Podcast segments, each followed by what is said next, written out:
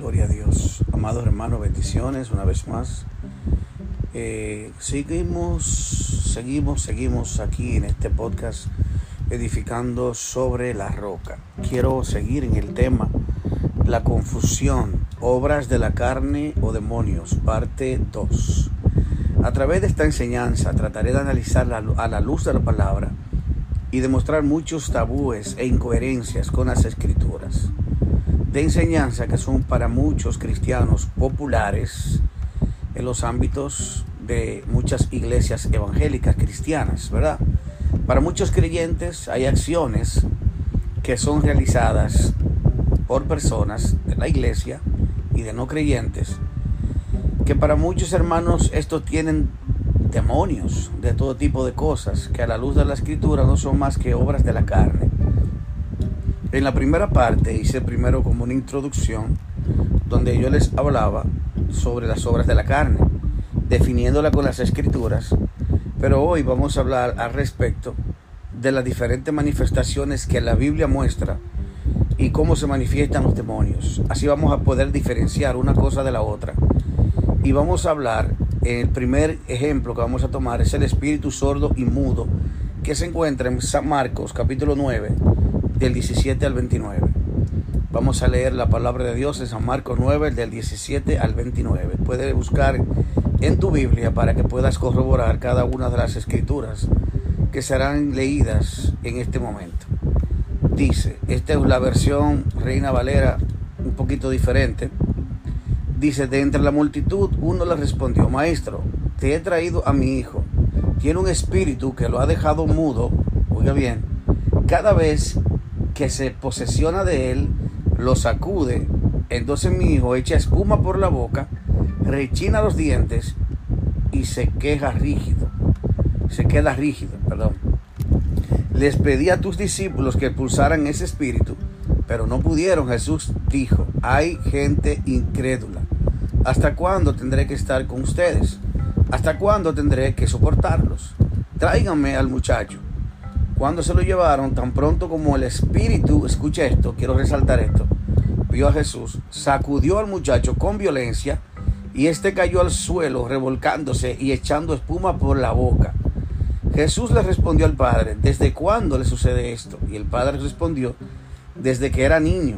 Muchas veces lo arroja al fuego, escuche, o al agua, con la intención de matarlo. O sea, el espíritu tomaba posesión de, te, este niño, ya siendo un adulto, ya siendo más eh, un mayor, y dice que este eh, lo tiraba al fuego y lo tiraba al agua, con la intención de matarlo.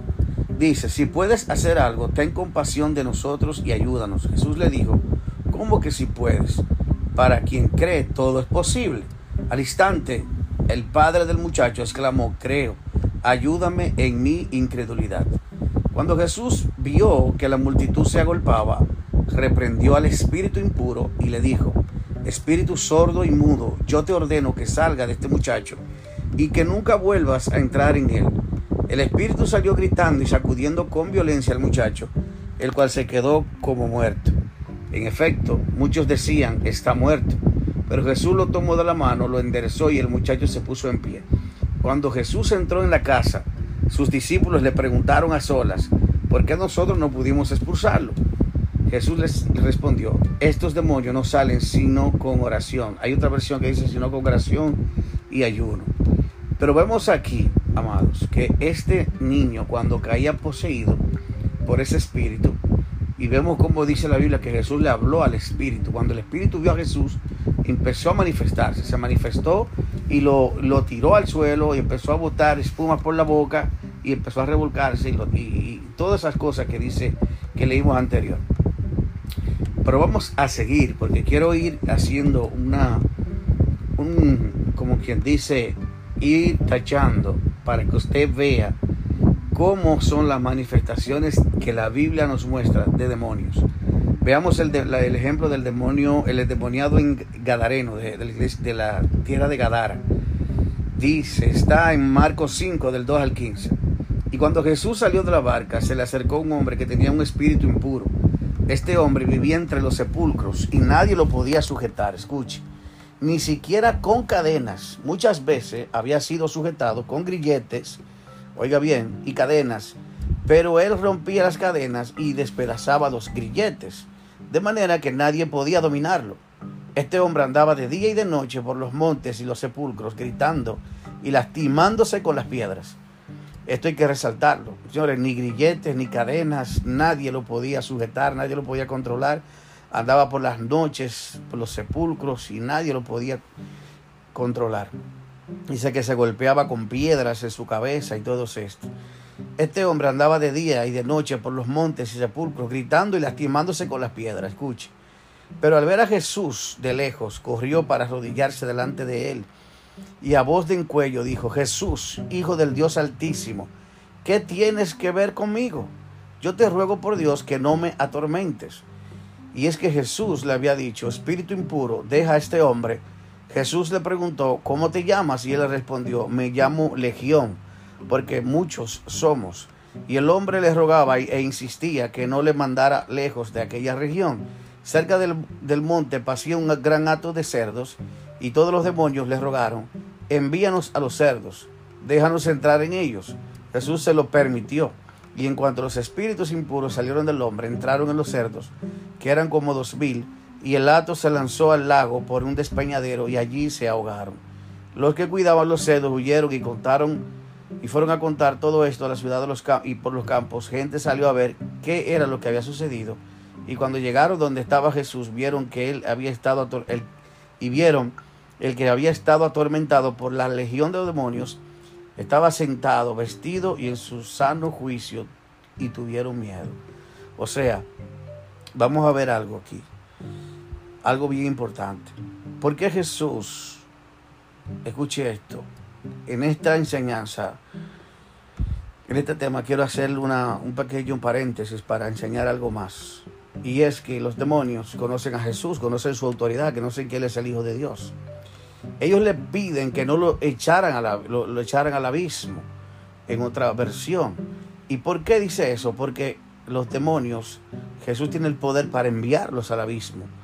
Escuche, a ese lugar son enviados los demonios. Entonces, ¿qué sucede?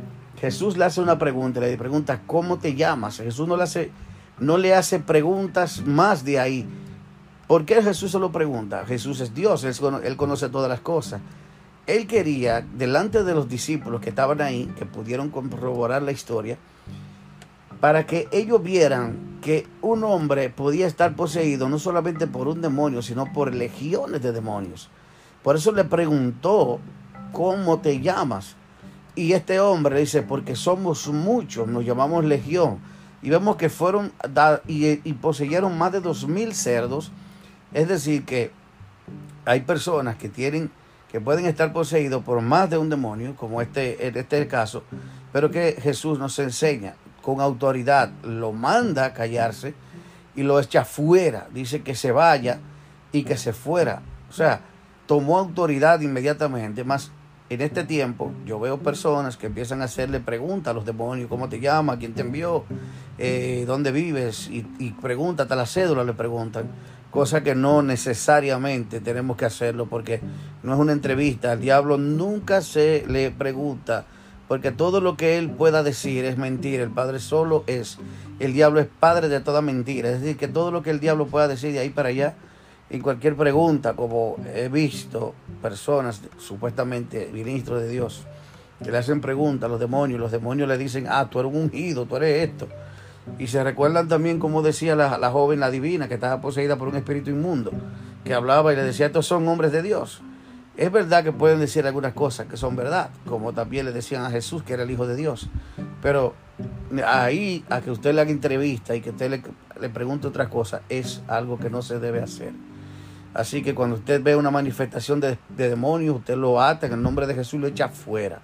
Y no puede estar hablando ni haciendo cosas, eh, preguntas. También decirle que no vuelva más a ese cuerpo, impedírselo. Así es. Entonces vemos en esta, eh, la mujer encorvada por un espíritu de enfermedad. Aquí vemos que esta mujer estaba encorvada por un espíritu de enfermedad. Eso no quiere decir que todas las enfermedades sean espíritus. Esto es claro que lo entendamos. ya que hay enfermedades que son causas de causas naturales. ¿Por qué? Porque son a veces personas que abusan de ciertas cosas, por ejemplo, de la comida, de la grasa, de la, del azúcar o de, tales cosas que pueden afectar nuestra salud porque nuestro eh, sistema eh, humano, ¿verdad? Nuestro sistema digestivo, inmunológico, todo eso se puede ver afectado tanto por las comidas que nosotros podemos digerir. Por eso el mismo Dios en el libro, en la, en el libro de Levíticos y hablaba ahí de algunos alimentos que son impuros que no debieran ser comidos porque contienen cosas perjudiciales para la salud. Pero vamos a seguir aquí. La mujer encorvada por un espíritu de enfermedad. Lucas 13 del 10 al 17. Enseñaba Jesús en una sinagoga en el día de reposo y había allí una mujer que desde hacía 18 años tenía un espíritu de enfermedad y andaba encorvada y en ninguna manera se podía enderezar. Cuando Jesús la vio, la llamó y le dijo, mujer, eres libre de tu enfermedad. Y puso las manos sobre ella y ella se enderezó luego y glorificaba a Dios. Pero el principal de la sinagoga, escuche bien, mire cómo se levanta el enemigo, enojado de que Jesús hubiese sanado en el día de reposo, la religiosidad, eh, los mandamientos de hombre, dice, dijo a la gente, seis días hay en que se debe trabajar, en estos pues venid y sed sanados, y no en día de reposo. Entonces el Señor le respondió y le dijo, hipócrita, cada uno de ustedes no desata en el día de reposo su buey o su asno del pesebre y lo lleva a beber. Y a esta hija de Abraham que Satanás había atado 18 años, ¿no se le debía desatar de la ligadura en el día de reposo? Al decir él estas cosas, se avergonzaban todos sus adversarios, pero todo el pueblo se regocijaba por todas las cosas gloriosas hechas por él. Bendito es el nombre del Señor. Aquí vemos, bendito Dios, cómo esta mujer que tenía un problema que no se podía enderezar, tenía una situación de salud, estaba encorvada. Vemos que cuando Jesús puso sus manos sobre ella, dice, y ella se enderezó luego y glorificaba a Dios. 18 años estaba cautiva por ese espíritu de enfermedad. Inmediatamente quedó libre, fue libre por el poder de Cristo Jesús Aquí vemos, bendito sea el nombre del Señor, otra manifestación. Jesús libera y sana endemoniado, mudo, mudo y ciego. Eso está en Mateo 12, del 22 al 36. Quiero solamente tomar algunos versos porque es muy largo. Dice el verso 12 al inicio, el 22, perdón, capítulo 12, verso 22. Entonces fue traído a él un endemoniado, ciego y mudo, y él le sanó, de tal manera que el ciego y el mudo veía y hablaba. O sea, era ciego y mudo, dice que cuando fue sanado, este endemoniado que estaba, eh, dice, fue, veía y hablaba, o sea que le dio la vista y empezó a hablar. Y toda la gente estaba atónita y decía, ¿será este aquel hijo de David? Mas los fariseos al oírlo decían, este no echa fuera los demonios, sino por Belcebú, príncipe de los demonios. Aleluya. Quiero, quiero decir esto, hermano. Dice, Jesús sabiendo de los pensamientos de ellos le dijo, todo reino dividido contra sí es asolado y toda ciudad o casa dividida contra sí misma no permanecerá. Si Satanás echa fuera a Satanás contra, mí mismo está, contra sí mismo está dividido, ¿cómo pues permanecerá su reino? Y si yo echo fuera los demonios por Belcebú, ¿por quién los, por quién los echan vuestros hijos? Por tanto, ellos serán vuestros jueces. Pero si yo, por el Espíritu de Dios, echo fuera a los demonios, ciertamente he llegado a vosotros, el reino de Dios. Porque ¿cómo puede alguno entrar en la casa del hombre fuerte y saquear sus bienes si primero no le ata? Y entonces podrá saquear su casa. El que no es conmigo contra mí es, y el que conmigo no recoge desparrama. Por tanto os digo, todo pecado y blasfemia será perdonado a los hombres, mas la blasfemia contra el Espíritu no les será perdonada. Bendito sea el Señor. A cualquiera que dijera alguna palabra contra el Hijo del Hombre será perdonado pero aquel que hable en contra del Espíritu Santo no le será perdonado ni en este siglo ni en el venidero. Entonces ahí comienza Jesús a decir algunas cosas más. Pero qué importante es esto. Mire bien, esto es algo que yo quiero que usted y yo reflexionemos sobre esto. Estos fariseos le estaban atribuyendo una obra de demonios al Espíritu Santo. O sea, ellos dijeron que Jesús echaba fuera a los demonios por el Cebú. Es decir, que él estaba, Jesús le dice cómo Satanás puede echarse fuera a sí mismo. Ningún reino dividido contra sí puede prevalecer. Jesús está, entonces le dice que cualquier persona que blasfeme contra el Espíritu Santo no tendrá perdón. O sea, atribuirle, escuche bien, a algunos hermanos y amigos que he escuchado algunos eh, predicadores por ahí que dicen que una persona que tiene espíritu de adivinación es un don de profecía que tiene, pero que lo está usando en la manera incorrecta. Eso es atribuir, atribuirle, amados, una obra del diablo a Jesús, al Espíritu Santo. Y eso es una blasfemia, pero también es una blasfemia atribuirle una obra de Dios al diablo. No podemos, amados, llevarnos de cualquier persona que se diga que es predicador o pastor o, qué sé yo, maestro, lo que sea, que quiera decirse, que pueda decir una blasfemia como esta, man. Jesús está diciendo que ningún reino dividido se puede, puede prevalecer. ¿Cómo podemos decir que una persona que tenga un espíritu de adivinación, que el 99%, 95% de personas que tienen espíritu de adivinación es un don de profecía que lo usa fuera de, de, fuera de, o sea, sin conocimiento, sin tener a Dios, sin tener a Jesús. ¿Cómo puede tener un don de Dios si no lo así, no tiene al Señor? No, amados. Y él utiliza una palabra cuando le habla el Señor a Jeremías, que dice, desde el vientre de tu madre te conocí, te puse nombre y te di por profeta a las naciones. Mi hermano, Jeremías era un nombre de Dios. Samuel era un hombre de Dios, que fueron, nacieron con un propósito divino, pero ¿cómo tú puedes comparar, sacando un texto fuera de contexto,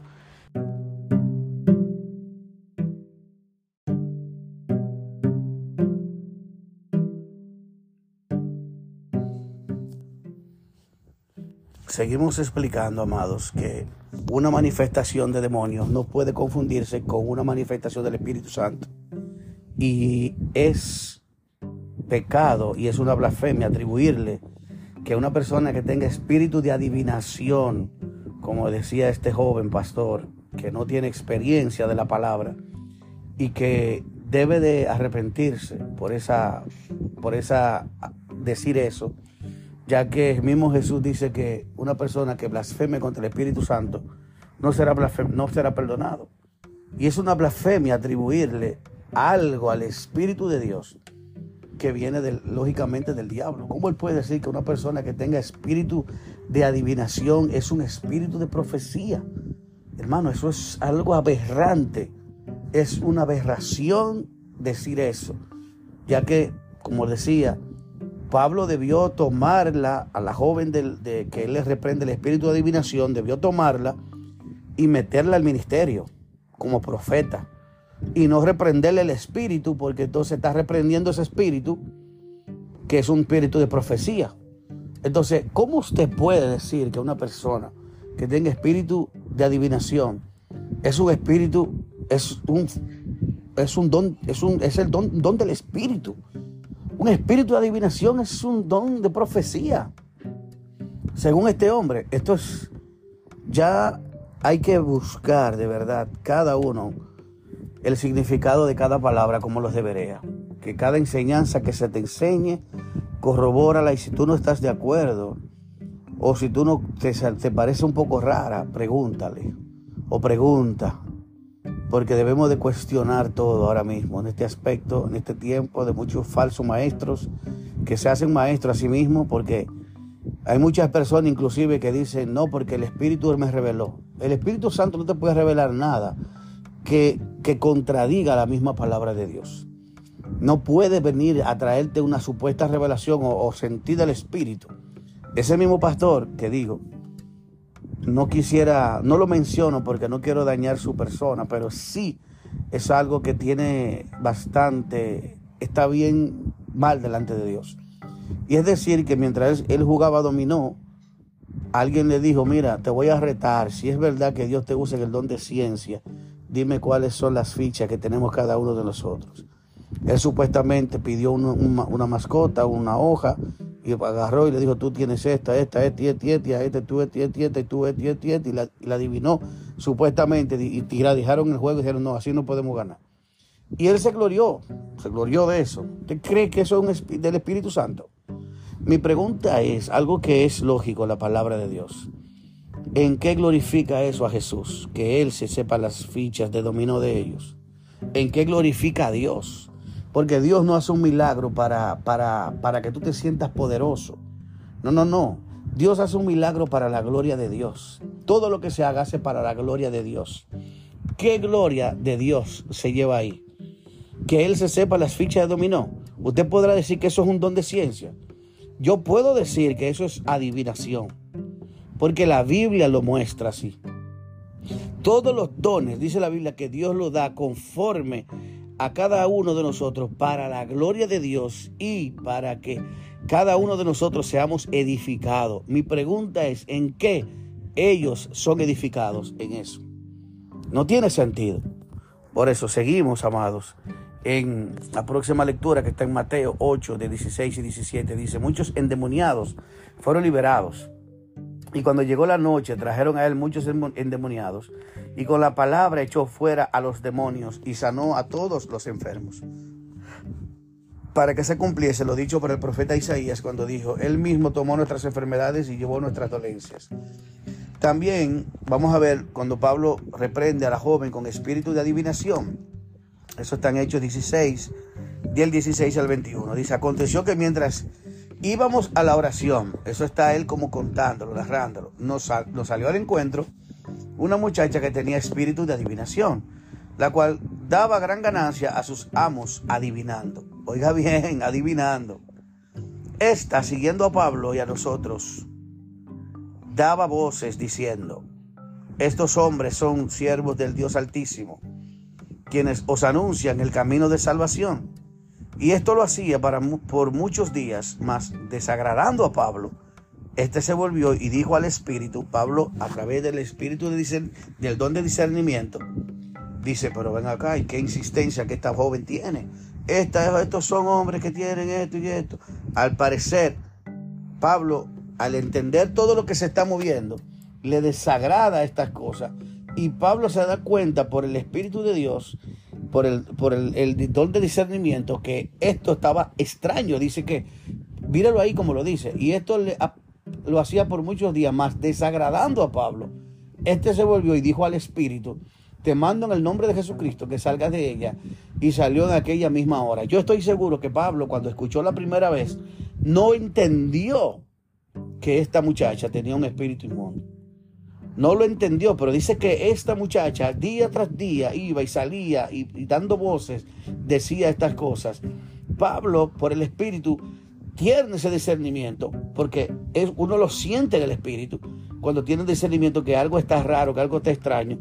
Y cuando reprendió la joven y reprendió el espíritu que estaba en ella, inmediatamente salió. Sabía que había algo raro. Si la joven se queda callada, eso no hubiese sucedido. Pero para testimonio y para poder corroborar lo que dice la escritura y para también contrarrestar esa mala enseñanza de este joven, de este pastor, que decía que una persona con espíritu de adivinación puede, eh, es un don de profecía en el 95, 99%. Algo extraño totalmente es una herejía, es algo errático totalmente. Y dice el verso siguiente, pero viendo sus amos que había salido de la esperanza de su ganancia, prendieron a Pablo y a Silas y los trajeron al foro ante las autoridades y presentándolos a los magistrados dijeron, estos hombres siendo judíos alborotan nuestra ciudad y enseñan costumbres que no nos es lícito recibir ni hacer, pues somos romanos. Escuche esto. Bendito es el nombre de Dios. Hechos 19, versículo 13 y, el, y del 15 al 20 dice, si no tienes a Jesús como Señor no puedes echar fuera demonios. Escuche esto, porque hay mucha gente que cree que puede echar fuera demonios.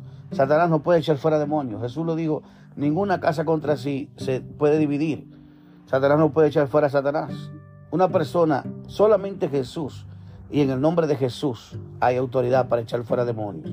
Jesús dijo aquí toda potestad y toda autoridad me ha sido dada en el cielo y en la tierra. Entonces, y dice también aquí os doy autoridad para echar fuera demonios, también lo dice. Para algunos de los judíos, exorcistas, ambulantes, intentaron invocar el nombre del Señor Jesús sobre los que tenían espíritus malos, diciendo, os conjuro por Jesús, el que predica Pablo, pero reprendiendo el espíritu, dijo, a Jesús conozco y sé quién es Pablo, pero ustedes, ¿quién son? Y el hombre en quien estaba el espíritu malo saltaba, saltando sobre ellos y dominándolos, pudo más que ellos, de tal manera que huyeron de aquella casa desnudos y heridos. Esto fue notorio a todos los que habitaban en Éfeso, así judíos como griegos, y tuvieron temor todos ellos. Y era magnificado el nombre del Señor Jesús, y muchos de los que habían creído venían confesando y dando cuenta de sus hechos. Asimismo, muchos de los que habían practicado la magia trajeron sus libros y lo quemaron delante de todos, y hecha la cuenta de su precio, hallaron que eran cincuenta mil piezas de plata. Así crecía y prevalecía poderosamente la palabra del Señor.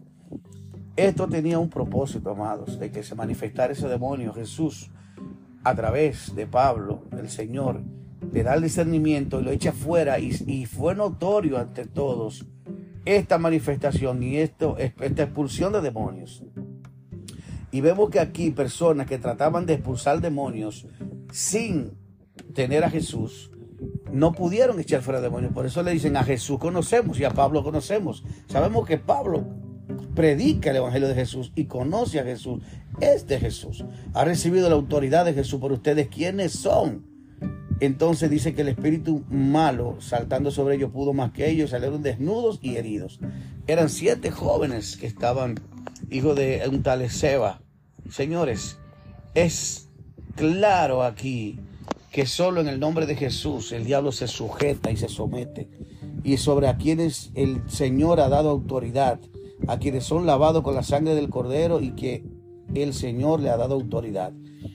Aquí vemos las obras de la carne, manifiestas son las obras de la carne, que son adulterio, fornicación, inmundicia, lascivia, hechicería, enemistades, pleitos, celos, iras, contienda, disensiones, herejías, envidias, homicidios, borracheras, orgías y cosas semejantes a estas, acerca de las cuales os amonesto, como ya os he dicho antes, que, no, los que practican tales cosas no heredarán el reino de Dios. Aquí no habla de eso nada como manifestaciones de demonios. Aquí está hablando como obras de la carne. Una cosa es que usted esté, se deje dominar por las obras de la carne y otra es que usted se deje, tenga una manifestación de demonio. Usted ve todas esas manifestaciones de demonio, estas personas tenían, perdían la lucidez, no tenían control de sus emociones, ni de su cuerpo, ni de su fuerza, porque vemos que el Gadareno rompía las cadenas, rompía los grilletes, y vemos que cuando este hombre fue liberado por los demonios, de los demonios por Jesús, este hombre estaba tranquilo, callado en su juicio cabal y estaba serenito. Es decir, que no podía hacer las cosas si no era por las manifestaciones de demonios que éste hacía. También vemos el joven que se tiraba al fuego, que el espíritu lo tiraba al fuego o al agua con la intención de matarlo. Es imposible que una persona que no esté poseído por un espíritu pueda pasar por el fuego y lo haga con esa intención. Porque nadie en su sano juicio puede, quiere tirarse al fuego ni se va a tirar y va a rechinar los dientes y va a gruñir y va a quedar tieso y va a expulsar espuma por la boca como pasaba con este. Es decir, que vemos las manifestaciones de demonios. Vamos a ver, seguimos en Tito capítulo 3, del 3 al 5, que habla sobre los deseos de la carne, que nos exhorta. Dice, porque nosotros también éramos en otro tiempo insensatos, oiga, rebeldes, extraviados esclavos de concupiscencias y, deleites diversos, viviendo en malicia y envidia, aborrecibles y aborreciéndonos unos a otros. Pero cuando se manifestó la bondad de Dios, nuestro Salvador, y su amor para con los hombres, nos salvó no por obra de justicia que nosotros hubiéramos hecho, sino por su misericordia, por el lavamiento de la regeneración y por la renovación en el Espíritu Santo. Estas son obras de la carne Dice, en otro tiempo éramos carnales también, extraviados, dominados por los apetitos y deleites diversos de la concupiscencia. Dice, esclavo de concupiscencia aquí, en, la carta a Tito. Vemos en Romanos 2, 6, del 12 al 13 también dice, nuestro cuerpo debe mantenerse limpio de toda concupiscencia. Dice, no reine pues el pecado en vuestro cuerpo mortal, de modo que lo obedezcáis en sus concupiscencias, ni tampoco presenten vuestros, vuestros miembros al pecado como instrumentos de iniquidad, sino presentaros vosotros mismos a Dios como vivos de entre los muertos y vuestros miembros a Dios como instrumentos de justicia. Aquí está diciendo claro que no presentemos nuestros cuerpos y no obedezcamos a la concupiscencia que nuestros cuerpos, que antes estábamos nosotros cautivos por ello. Romanos 8 del 12 al 15 dice, si vivimos por la carne, si vivimos conforme a la carne, moriremos. Así que, hermanos, deudores somos, no a la carne, para que vivamos conforme a la carne. Pues si vivís conforme a la carne, moriréis. Mas si por el Espíritu hacéis morir las obras de la carne, viviréis, porque todo lo que son guiados por el Espíritu de Dios, estos son hijos de Dios. Pues no habéis recibido el espíritu de esclavitud para estar otra vez en temor, sino que habéis recibido el espíritu de adopción, por cual clama Abba Padre. En conclusión, mis hermanos, las escrituras nos muestran que hay una gran diferencia entre dos, entre dos aspectos. Las obras de la carne pueden estar presentes en algunas personas, aún entre los creyentes, pero no necesariamente están, están endemoniados, sino que son esclavos de sus concupiscencias, como dice. De cada, en cada cita bíblica se puede notar que los endemoniados perdían el control y eran poseídos sin tener conciencia de sus acciones. En el caso del Gadareno y del catacol, los siete hijos de Seba, un principal en la sinagoga, tenía una fuerza descomunal, sobrenatural, porque el Gadareno rompía los grillos y las cadenas y se golpeaba en la cabeza con piedras, según dice Marcos 5, del 2 al 5 también. Y en otro caso, que pudo más, el otro demonio que pudo, eh, ¿verdad? Pudo más que estos siete hijos de Seba y lo desnudó y los hirió. Esto está en Hechos 19 del 15 al 16, todo lo puede corroborar. En casos como adulterio, fornicación, he oído que predicadores hablan de espíritu de fornicación y espíritu de adulterio, etcétera, espíritu de esto, de lo otro. Dios se escuche bien, amado. Es importante entender que todo esto, lo que dice la Biblia, tenemos que creer lo que dice la Biblia, no lo que diga un predicador, no lo que diga una persona que sintió de Dios, que Dios le reveló, que Dios le mostró, que vio un espíritu de tal y tal forma, no. Esos son personas que están, eh, no conocen la palabra de Dios, porque la palabra de Dios es la que nos dice toda manifestación, o toda visión, o toda revelación, supuesta revelación, supuesta eh, visión, supuesto sueño, que sea de parte de Dios, como muchos, para muchos, todo es Dios. Y también todo es el diablo también, en algunos, en algunos aspectos. Eh, todo lo que la Biblia no comprueba, no es comprobable con la Biblia, no lo crea, no importa quién lo diga. Así que todo lo que dice la palabra de Dios es lo que debemos de creer. Jesús dijo, Padre, santifícalos en tu verdad, tu palabra es la verdad. Jesús dijo, yo soy el camino y la verdad es la vida y nadie viene al Padre sino por mí. Quiero despedirme a través de este tema, dándoles gracias por escucharnos y pedirles que nos eh, sigan en este podcast, en ahí en Spotify, denle a seguirnos y compártalos para más temas como este. Así que eh, hoy puedo pedirte que si hay algo que está dentro de ti, que de esas obras de la carne, tú le pidas al Señor que te dé la capacidad, que te ayude a gobernar tus apetitos y tus concupiscencias y echarlo fuera de ti. Dale, la, la, oportunidad al Espíritu Santo que te, que te que te dé la capacidad para someterlos y para eh, eh, dominarlos, ya que eh, los apetitos sexuales son parte de nuestra vida, los apetitos carnales, los apetitos, inclusive la glotonería, la, muchas cosas que son que no son de Dios, la crítica, la murmuración, la envidia, el chisme, eh, todas esas cosas son obras, son obras de la carne. Así que debemos de tratar de gobernar nuestro cuerpo y gobernar nuestra alma, someterlo a la voluntad de Dios a través de la oración y el ayuno. Así que nos despedimos una vez más, damos gracias, bendiciones y sigan conectados con nosotros en este podcast edificando sobre la roca. Dios le bendiga y Dios le guarde. Bendiciones.